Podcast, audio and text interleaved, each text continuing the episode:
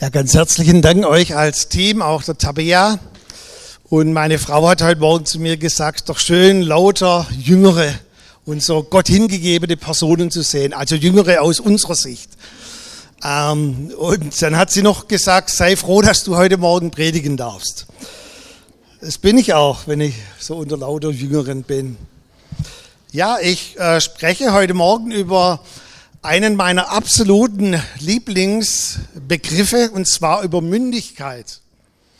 Und Mündigkeit ist etwas, was mich schon seit über 30 Jahren antreibt, das zu tun, was ich tue. Jetzt habe ich vorher noch mal nachgedacht, kann das eigentlich sein? Das ist schon 30 Jahre. Das geht doch rechnerisch gar nicht, so jung wie ich bin. Aber es ist tatsächlich so, dass es schon 30 Jahre mich antreibt, Menschen in eine Mündigkeit hineinzuführen. Und es gibt nichts Schöneres zu tun, als zu beobachten, wie Menschen mündig werden.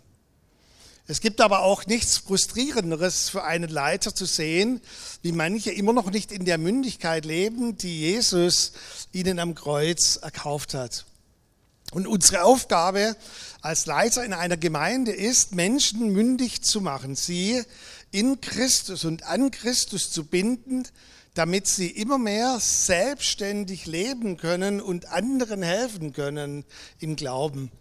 Also der fünffältige Dienst Apostel, Propheten, Hirten, Lehrer, Evangelisten soll die Heiligen zurüsten zum Werk des Dienstes. Das bedeutet, dass sie in der Gesellschaft, am Arbeitsplatz, dort wo wir stehen, dass sie dort Christus widerspiegeln können, so leben können, wie Christus leben würde.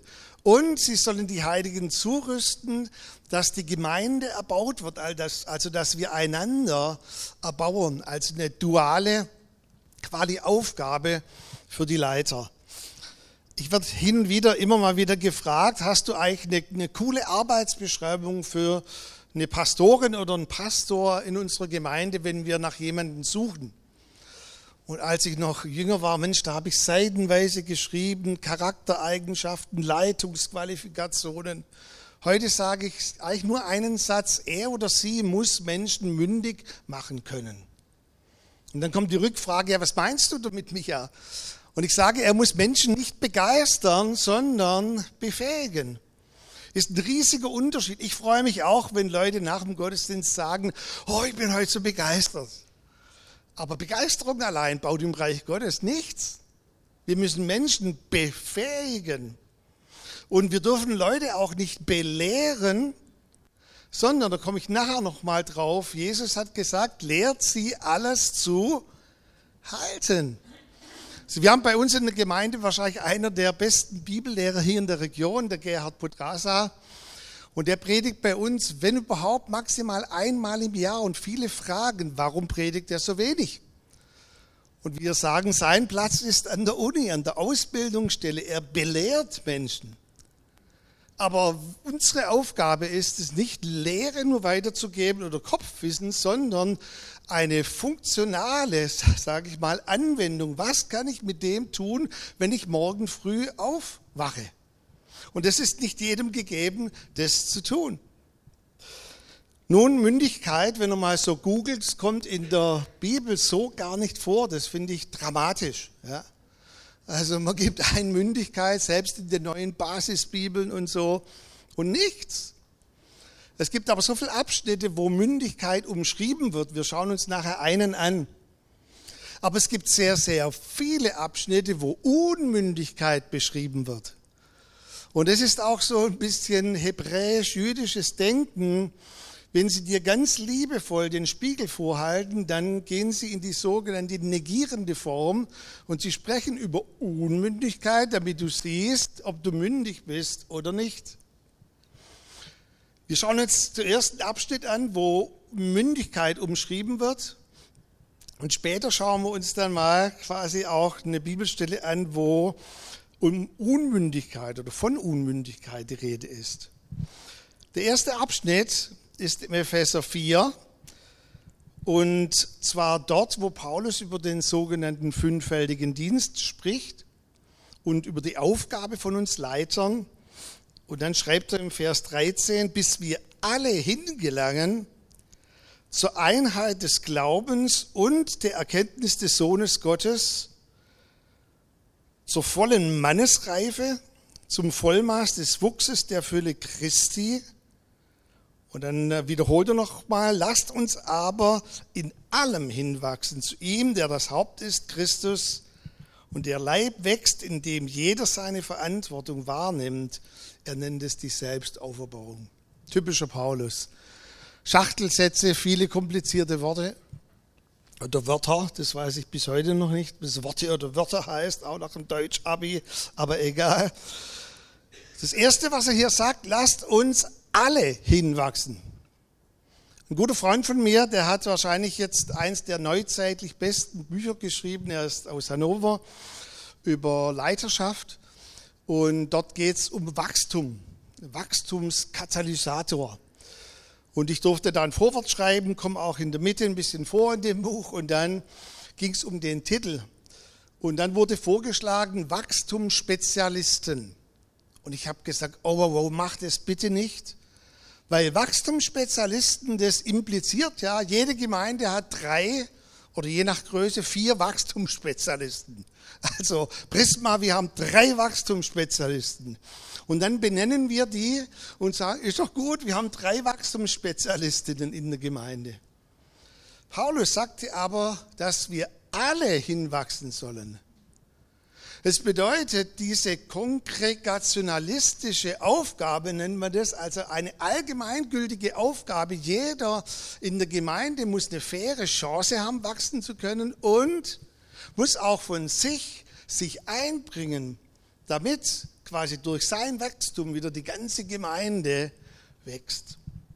Und dann sagt er hier zwei Dinge. Er sagt zur vollen Mannesreife, das ist jetzt für euch Frauen nicht so anziehend. Ähm, was die volle Mannesreife sein soll. Aber das bedeutet, dass Paulus hier sagt, dass wir in unserer natürlichen Art und Weise uns entwickeln sollen bis zum Vollmaß. Ich sage es mal ein bisschen einfacher wie Paulus. Weißt du, Dein Arbeitskollege, der Jesus noch nicht kennt oder keine Beziehung hat, er hat nichts davon, dass du Sonntagmorgens in der Anbetung deine Hände hochstreckst, dass der hinter dir nichts mehr sieht oder dass du voller Begeisterung mitsingst. Das bringt dem Arbeitskollegen nichts. Sondern er möchte an deinem Verhalten sehen. Und jetzt sag mir etwas ganz Riskantes an deinem Verhalten unter Druck, wie du reagierst. Weil unter Druck kommt raus, was für ein Charakter in uns angelegt ist. Also ich sage immer, drück auf die Senftube und du weißt, was drin ist. Und du drückst drauf, oh, kommt tatsächlich Senf raus. Ja, wie? Wenn Senf drin ist, kommt Senf raus, oder? Und wenn der Druck des Alltags an dir drückt und es kommt nicht Jesus raus, dann muss was anderes drin sein. Und Paulus sagt, du musst auch in deinem Benehmen an anderer Stelle nennt er das Leumund, also in deinem Verhalten in der Gesellschaft. Deshalb sollen auch Älteste einen unbescholtenen Leumund haben. Sie müssen sich auch bewährt haben am Arbeitsplatz, in der Gesellschaft. Und dann aber klar zum Vollmaß des Wuchses der Fülle Christi. Oh, wieder so Paulus, zum Vollmaß der Fülle des Wuchses Christi. Das bedeutet, alles, was Christus gesehen hat für dich, als er gerufen hat, es ist vollbracht. Er hat dich gesehen als eine Tochter, als ein Sohn. Er hat dich gesehen in Ehre, in Würde. Er hat dich gesehen in Autorität. Alles, was er für dich erkauft hat, jede Gabe, die er dir gegeben hat, jede Fähigkeit, möchte er in dir sehen, dass sie zum Vollmaß kommt und zum Einsatz kommt in der Gesellschaft und drüber hinaus. Und dann für alle Dönerfans schließt er ab, in allem wachsen. Ja, das kennt ihr ja vom Döner. Mit allem? Ja, mit allem, sagt hier Paulus. Lasst uns in allem wachsen. Er wiederholt es extra nochmal und sagt, dass quasi dadurch der Leib sich selber aufbaut und die Gesellschaft gesegnet wird. Wow. Jetzt kommt ein Schaubild, das ist super, weil das ist von mir, aber es ist ganz einfach ähm, ist von mir. Und ihr seht hier, wenn ihr rausgeht und euch fragt, was ist eigentlich Mündigkeit, dann dürft ihr nur zwei Dinge eigentlich mitnehmen, da habt ihr es. Selbstverantwortung, das heißt Eigenverantwortung und dann die sogenannte Fremdverantwortung, also Verantwortung für andere. Und ihr seht hier die Selbstverantwortung bei einer Person, die nimmt ja ab seiner Geburt ständig zu. Also am Anfang ist ja ein Baby voll abhängig von seinen Eltern. Und dann immer mehr will auch Brei, dass die Küche dann verschmiert ist und so, egal, trotzdem Brei, Löffel, zack, peng. Und dann lernt das Kind alleine auch zur Toilette zu gehen, immer mehr Eigenverantwortung und die Fremdverantwortung nimmt immer mehr ab. Ab zwölf, heutzutage sagt man, hat man eine eingeschränkte Religionsfähigkeit. Also ein Kind kann selber Rückmeldung geben, ob die Taufe, die an ihm quasi vollzogen wurde, ob, ob das Kind diese Taufe noch möchte oder nicht. Mit 14 hat man Religionsmündigkeit, kann man notfalls auch den kirchlichen Hintergrund wechseln. Mit 16 ist man dann eingeschränkt schuldfähig und äh, hat auch bestimmte Rechte. Und dann kommt da diese Linie das soll 18 widerspiegeln. Ich sehe hier doch einige ältere Eltern und schon Omas und Opas. Ihr kennt es ja noch, die Kinder gehen mit 17 abends ins Bett und ist noch alles normal. Und dann kommt diese magische Nacht, habt ihr das auch so erlebt? Und dann stehen die am nächsten Tag auf und sind plötzlich vollmündig. Und ich sage immer, die wissen nicht nur alles, sondern die wissen plötzlich alles besser. Und auf dem Papier sind sie mündig, aber es braucht noch ein bisschen, bis sie dann wirklich in die Mündigkeit hineinwachsen. Aber der erste Punkt ist Selbstverantwortung, so wie im Natürlichen, so auch im Geistlichen. Am Anfang sind wir abhängig von anderen und brauchen andere. Und dann immer mehr quasi übernehmen wir Selbstverantwortung für uns selber auf das wir dann später anderen quasi helfen können. Und jetzt sagst du vielleicht heute Morgen, hm, Micha, Selbstverantwortung, Eigenverantwortung, ist doch selbstverständlich. Das, das, das macht doch jeder in der Gemeinde. Ich möchte sagen, so nach ähm, 30 Jahren Pastoren, ich bin mir da nicht so sicher, ob wirklich jeder seine Eigenverantwortung, Selbstverantwortung übernimmt. Ihr kennt sicherlich die Geschichte Lukas 15. Man hat ja früher gesagt, verlorener Sohn. Dann hat man gesagt, von beiden Söhnen in den ganz neuen Bibeln heißt es der Vater mit zwei Söhnen, weil es geht ja auch um den Vater in der Geschichte. Und ich wünschte, ihr könntet das mal über die Brille der jüdischen Kultur lesen. Der jüngere Sohn, der tut ja alles quasi, um seinen Vater zu beschämen. Also die jüdische Kultur auch arabische Länder, dort geht es ja sehr um Scham und um Ehre. Er tut alles, um seinen Vater zu beschämen. Jemand, der vorzeitig das Erbe will, der in ein fremdes Land geht, also ein nicht-jüdisches Land, dort mit nicht-jüdischen, mit fremden Frauen, mit Prostituierten schläft und so weiter. Und am Schluss landet er an diesem Schweinetrog. Was für eine Schande eigentlich für diesen Vater.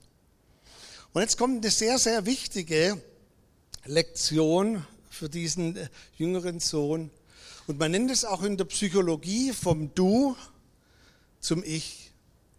Ich glaube, dass an diesem Trog reflektiert hat über sein Leben, so wie wir immer wieder reflektieren über unsere Vergangenheit. Und so oft reflektieren wir dann und bleiben beim Du hängen. Du Vater oder du Mutter. Vielleicht hat er gesagt, du ältere Bruder, wie du mit mir umgegangen bist. Ich habe mal spaßeshalber gesagt, vielleicht war er sogar ein Sandwichkind. Also bei uns war mal ein Vortrag über Sandwichkinder. Ich habe gesagt, boah, bin ich froh, dass meine Schwester ein Sandwichkind ist und nicht ich. Das war ja kaum noch lebensfähig von der Psychologie her gesehen als Sandwichkind. Ja, furchtbar. Aber ich finde, für die, die meine Schwester, die Bedi kennen, die ist ganz gut geraten bei zwei so tollen Brüdern.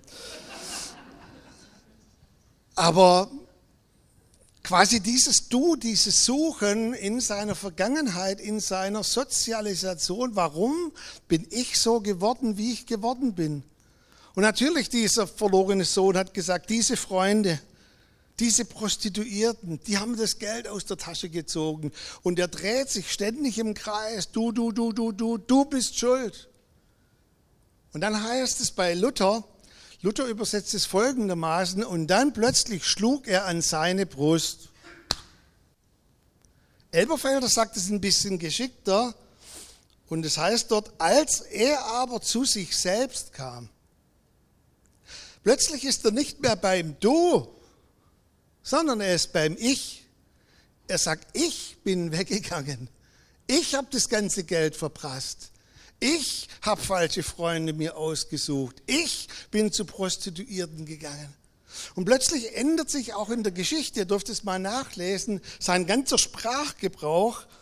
Es ist nur noch das Ich, das er in den Vordergrund stellt.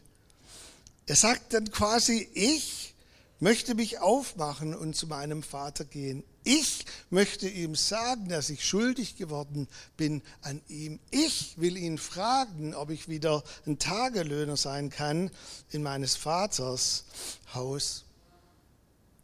Wer das nicht schafft in seinem Leben, und ich habe ja auch genügend Personen in der Seelsorge, die 15 Jahre lang mittragen, du, du, du, du, du, du. Und die Leute, die sie manches Mal im Du benennen, die leben glücklich und froh. Aber sie selber nicht, weil sie nicht zum Ich kommen. Ich übernehme jetzt Verantwortung für mein Leben. Und von der Zeit her lest mal die Geschichte vielleicht heute Mittag, morgen nochmal durch. Der sogenannte ältere Sohn, der ist genauso kaputt wie der jüngere. Als die eine Party haben, da dreht er durch, da dreht er am Rad und er will nicht hingehen und er wirft die Tür zu und sagt, ich gehe nicht zu dieser Party von meinem Sohn. Und der Vater fragt, warum nicht? Und dann kommt wieder dieses Du. Du hast mir nie ein Kalb gegeben. Du hast nie ein Fest für mich ausgerichtet. Du, du, du, du. Und es ist die einfachste Lektion, die eine Person eigentlich lernen muss, dass sie vom Du zum Ich kommt, an seine Brust zu schlagen. Meine Frau weiß es, dass ich äh, Biografien liebe und die verschlinge manchmal innerhalb von zwei Nächten. Und Doris Reisinger ähm, hat jetzt einen anderen Namen, weil sie geheiratet hat, ähm, hat eine Biografie geschrieben. Ihre Eltern sind konvertiert von der evangelischen zur katholischen Kirche. Und bei der Konvertierung wusste sie, dass sie Nonne wird. Das war ihr völlig klar. Sie ging dann in eine sehr charismatische äh, Wohngemeinschaft in der Nähe von Rom. Ich kürze das ein bisschen ab. Sie war dort sehr, sehr begeistert dabei. Und Stück für Stück wurde sie entmündigt. Das heißt, sie durfte das Wort Gottes nicht mehr selber lesen, sondern es wurde ihr vorgelesen und interpretiert, was da drin steht. Also ähm, konnte gar, ja, steht es wirklich drin? Und es ging so zwei, drei, vier Jahre lang. Und zu einem Überfluss wurde sie von zwei Priestern sexuell missbraucht. Und da war sie nun mit 25, aber absolut kaputt und hat irgendwie den Absprung noch geschafft. Sie hat versucht, sowohl vor einem normalen, ordentlichen Gericht, weltlichen Gericht Recht zu bekommen. Und die haben ihr kein Recht gegeben, weil sie gesagt haben, ja, du hättest ja laut schreien können, wenn der Priester dich vergewaltigt. Und sie hat dann versucht, in Rom beim Papst irgendwie Recht zu bekommen. Auch dort hat man ihr kein Recht gegeben. Und dann hat sie ein halbes Jahr in tiefster Depression ist sie gewesen. Und plötzlich kommt ihr und sagt, ich bin doch erst 25. Ich habe doch noch über vielleicht 50, 60 Jahre vor mir. Warum bestimmen denn die drei, vier, fünf Personen mein Leben? Es ist doch mein Leben, oder? Und dann hat sie gesagt, ich entscheide mich, ihnen zu vergeben. Und dann ist sie zu einem Kardinal nach Wien gefahren und hat gesagt, auch wenn ihr mir kein Recht gebt, ich entscheide mich, euch zu vergeben und hat sie Theologie studiert. Und ganz ehrlich, ich hätte mir sogar jetzt gewünscht, sie würde wieder zurückkonvertieren, wenigstens. Aber sie blieb in der katholischen Kirche und ist heute einer der führenden Theologinnen in der katholischen Kirche. Hat geheiratet, hatten, haben ein Kind bekommen, weil sie es geschafft hat, vom Du zum Ich zu kommen, Verantwortung zu übernehmen für ihr Leben. Ich weiß nicht, wie viel ich prägen konnte bei uns in der Gemeinde, aber eine Sache, die sehe ich überall hinter den Ritzen hervorscheinen. Und zwar habe ich sehr, sehr früh gesagt, wenn wir Leiter einsetzten in der Gemeinde, dann haben wir so einen Slogan, ein Leiter muss sich zuerst selber leiten können, bevor er andere leitet. Ganz einfach. Sonst kann er niemand anders anleiten. Er muss sich selber leiden können, Verantwortung übernehmen können. Also vom Du zum Ich. Und dann der zweite Punkt, die multiplikative Verantwortung, Fremdverantwortung. Ihr seht ganz unten den Text aus Hebräer 5. Ich denke, die meisten von euch, die kennen den zu der Spur nach.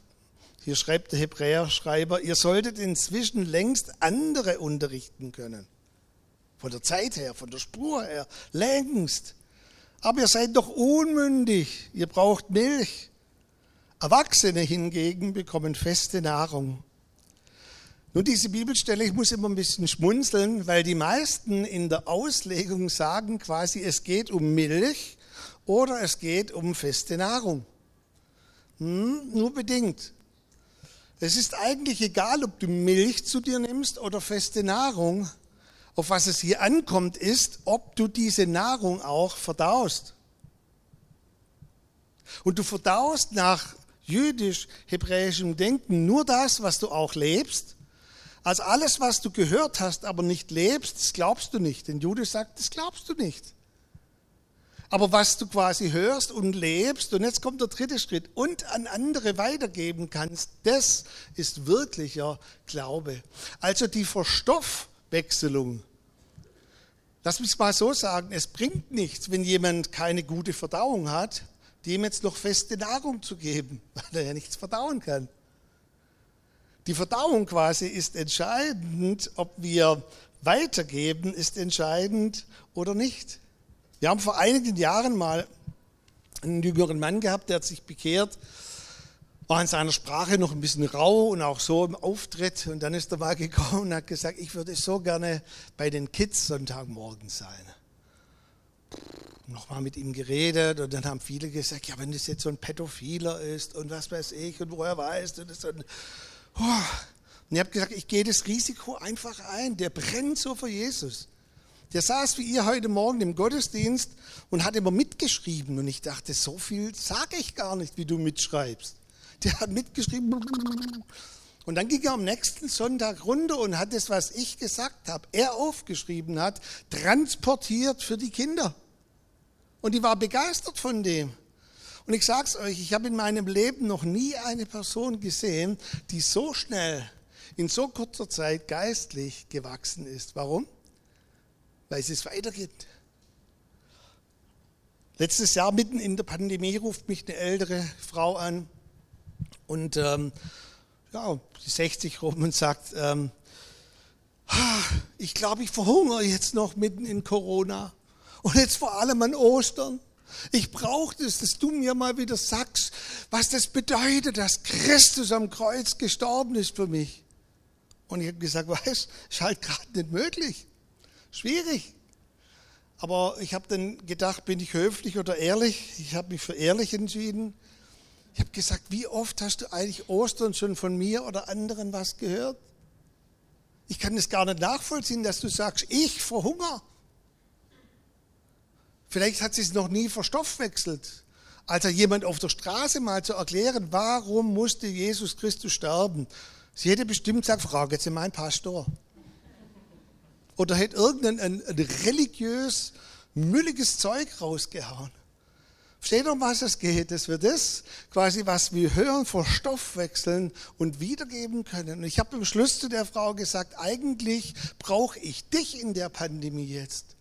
Dass du manchen jüngeren, schwächeren Kleingruppen, Treffpunkten, dass du ihnen hilfst, wirklich auch durch diese Zeit zu kommen. Du hast schon so viel gehört, ich brauche dich. Und die Wahrheit ist, für die, die ja schon länger im Glauben unterwegs seid, Je länger ihr unterwegs seid im Glauben, desto weniger braucht ihr mich. Aber die andere Kehrseite der Medaille ist, desto mehr brauche ich euch. Und zwar, dass ihr anderen helft und andere zurüstet. Ich habe es vorhin schon gesagt, von diesem sogenannten Missionsbefehl, wo der wichtige Teil immer weggelassen wird. Und zwar, es geht nicht, dass wir andere Leute belehren sondern es geht darum, dass wir ihnen helfen, das, was sie gehört haben, umzusetzen. Ich bin sehr begeistert von dem, was Montessori Maria Montessori, vielleicht einigen bekannt, diese Montessori-Kindergarten, äh, was sie für einen Leitspruch hatte. Sie hat gesagt, hilf mir, es selbst zu tun. Zeige mir, wie es geht. Tu es nicht für mich, ich kann und ich will es alleine tun. Als ich das vor zehn Jahren noch mal so gelesen habe, habe ich alle Teachings, sei es jetzt im prophetischen oder Gemeindebau, völlig überarbeitet, weil ich zu viele Leute belehrt habe, aber nicht befähigt habe. Hilft mir, es selber zu tun. Letzte Bibelstelle, kann man sich gut merken, 2. Timotheus 2, Vers 2. Dort schreibt Paulus, was du von mir gehört hast, das gib an mündige Menschen weiter. Andere Bibelübersetzungen sagen an zuverlässige, die fähig sind, es anderen zu vermitteln. Also Paulus sagt hier Timotheus, investier dich multiplikativ. Also investier dich nicht einfach so, sondern hab diesen Maßstab, dass wenn du etwas weitergibst, dass die Leute es wiederum auch weitergeben werden. Jemand hat mal gesagt, Micha, so, wenn du 50 bist, dann leiste dir mal ein bisschen Luxus. ich habe gedacht, soll ich mir jetzt ein Bentley kaufen oder was? Ich habe mir dann geistlichen Luxus geleistet und zwar, ich begleite keine Person mehr, habe alle anderen auch abgestellt mit der Zeit, die nicht wiederum eine andere Person begleitet. Ich habe gesagt, nur noch multiplikativ, weil ansonsten hat das Reich Gottes gar nichts gewonnen.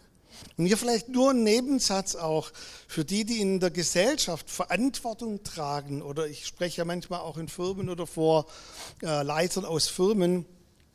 Die sprechen dann miteinander und sagen, ja, ich habe so und so viele Personen unter mir oder ich bin zuständig für so und so viele Personen. Als ich das mal bei so Canapés gehört habe, habe ich bei meiner Rede gesagt, mir ist egal, für wie viele Leute ihr zuständig seid, wie viele unter euch sind oder noch weiter unter euch. Ein wahrer Leiter multipliziert. Und die wahre Leiterschaft, die wahre Größe einer Führungskraft in der Gesellschaft ist dann, wenn andere durch ihn besser werden. Also vor kurzem mit einer Frau gesprochen in der Nähe von Göppingen, die jetzt äh, Studienrat ist in der Schule. Und sie sagt, wodurch werde ich eine bessere Oberstudienrätin? Wenn alle deine Lehrer, für die du zuständig bist, einen Schritt nach vorne machen, dann bist du die gute Leiterin. Und es fällt wieder ein Segen an dich zurück. Die Predigt heißt, Mündigkeit verändert eine ganze Nation. Das ist meine feste Überzeugung, dass Mündigkeit eine ganze Gemeinde verändert dass Mündigkeit die Fähigkeit hat, eine ganze Nation wirklich zu verändern. Matt Redman, der Lobpreisleiter, hat dieses Lied äh, geschrieben, Can a Nation be changed? Kann eine Nation verändert werden? Boah, schwierig. Aber ich glaube, Mündigkeit kann eine Nation verändern. Und ihr seht hier diese Kettenreaktion. Und ich habe vor kurzem nachts mal angeschaut, der neue Weltrekord mit diesen Dominosteinen. Und die haben über zwei Wochen diese Steine aufgebaut. Alles war super. Und dann haben sie bis zu 300 Helfer gehabt, die jetzt immer einen Stein einsetzten und dann würde die ganze Kette laufen. Und hast du gesehen, bei einer Kamera kam so eine Stubenfliege. Ich dachte schon, nein, irgendwo verstehen sie Spaß oder so. Aber das war kein Spaß. Die setzt sich auf so ein Steinchen und so, mm, und irgendwann fällt es um und die ganze Arbeit war weg. Hey, der Teufel hat viele Stubenfliegchen anscheinend. Wenn der Einzelne von uns lahmlegt in der Gemeinde, dann baut sich die Gemeinde nicht mehr selber auf, weil eine Person fehlt, einer ist lahmgelegt. Und wenn Jesus, der dich gesandt hat in die Gesellschaft, wenn du dort einen Stand nicht einnimmst, und auch dieses Denken in dir trägst, ich will andere zur Mündigkeit bringen, zur Mündigkeit führen, dann fällt da auch wieder ein Steinchen aus und dann wird es ein bisschen schwer, dass eine ganze Nation, eine ganze Gemeinde verändert wird. Aber bei euch weiß ich, dass es ja natürlich kein Problem ist. Aber ich möchte euch trotzdem mitgeben, nochmal für dich zu reflektieren. Habe ich denn eigentlich schon Verantwortung für mich selber übernommen? Also vom Du zum Ich. Ich, ich übernehme Verantwortung für mein Leben. Und bin ich schon in dem Denken, dass ich anderen helfen möchte, alles umzusetzen, was Jesus uns befohlen hat. Dass ich mein Leben investiere, andere voranzubringen. Und da könnt ihr für euch einfach nachdenken, eine, eine Antwort geben. Und ich würde mich ganz, ganz arg irgendwie freuen darüber, dass wenn ihr euch einreiht in diese riesige Armee, die Gott sucht von mündigen Frauen und Männern.